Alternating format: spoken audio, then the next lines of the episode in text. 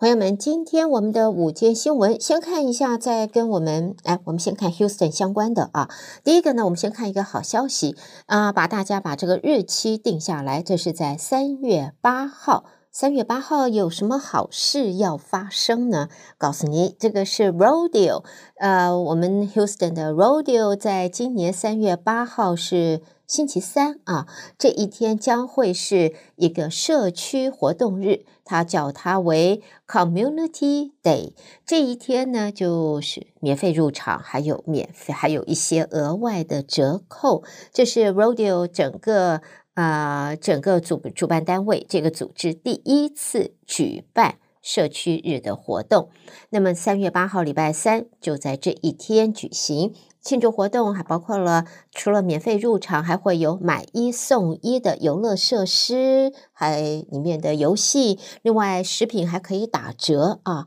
那么啊，还有其他的一些在现场的活动。所以，如果你要去呃 Rodeo，或者从来没有去过，还不知道怎么个玩，不晓得这个钱花的值不值得，那么。三月八号礼拜三这一天，赶快定下来。这一天是免费入场，而且里面的食物、游戏，通通都还有打折优惠。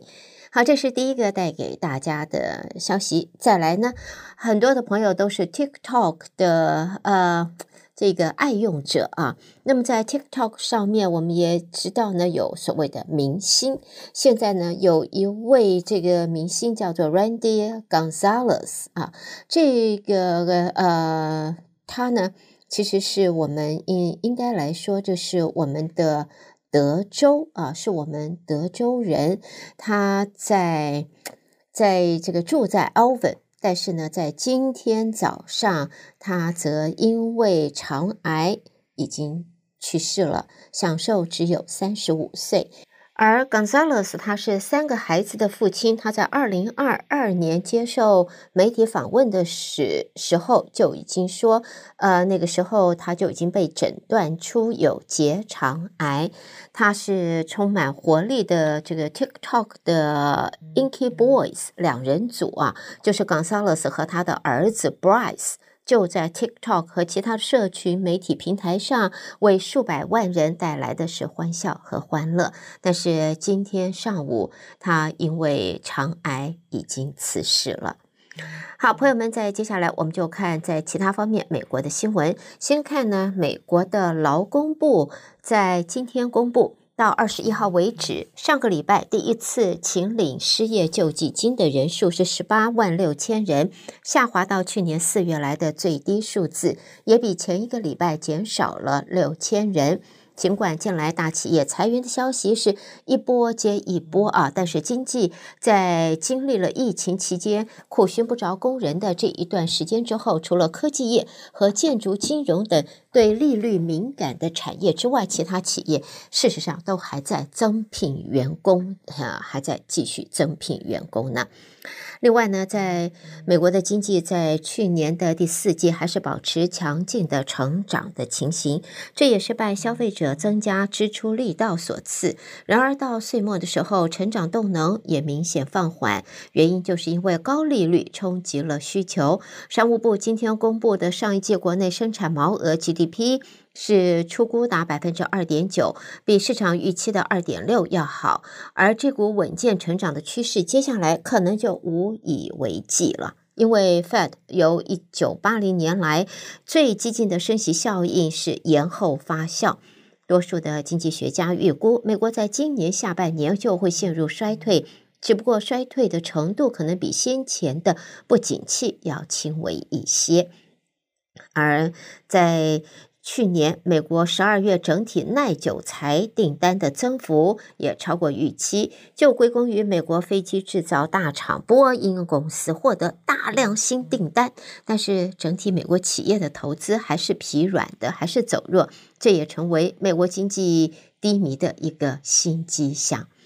好，接着我们再来看呢。我们晓得啊，这个裁员的消息在美国啊，尤其在科技产业啊，这个是一波又一波，一个又一个，每天的新闻好像都在报道，又有哪个大公司又宣布裁员了。而现在我们也看到呢，这是欧洲最大的商用软体思爱普 SAP，也在今天宣布全球裁员多达三千人，占它总人力的百分之二点五。反映是这个公司去年获利大幅下滑之后，就要用裁员的方式啊、来做一个调整啊、希望在接下来他们的财务表现能够提升回来。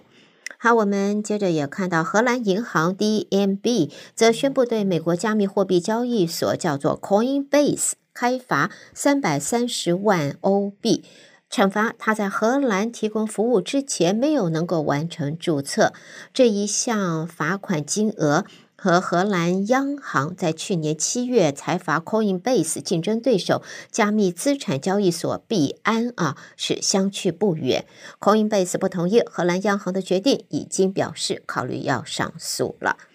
好，新闻方面呢，我们也看一下，在日本，现在日本的媒体今天说，日本政府计划五月八号就要把呃 COVID nineteen 的分类等级啊调降于。同等于季节性流感，这样子做就有望大幅的松绑相关的防疫限制。首相岸田文雄上个礼拜就说，原则上考虑在春季把 COVID-19 的分类等级那么往下降为与流感同等。他说，已经对厚生劳动大臣加藤胜信下达了指示了。好，朋友们。最后看一则比较不一样的，我们来看一下太空的，呃，这个探索太空。美国国家航空暨太空总署就是 NASA 的署长在今天说，预计二零二七年前将会针对配备核分裂引擎的太空船展开试验，这也是 NASA 在未来如何更高效地把太空人送上火星所做的长期努力之一的一环。在 NASA 数十年来一直致力研究这个热推进的概念，也就是将核分裂反应炉的热能导入氢气推进器，这些氢气在加热之后可以快速膨胀，并且由喷嘴喷出，产生推力。据信在动力转换成效率上是高于传统的化学反应火箭引擎。那么在如此一来的话，不仅可以大幅减少太空人暴露于太空辐射的时间，因为热核热推进将对于啊把人类送上月球以外更深远的太空是至关重要的。那么 NASA 的副署长也是前太空人梅洛伊则说，只要能够缩短人类的航程时间，就能够提高旅程的安全性。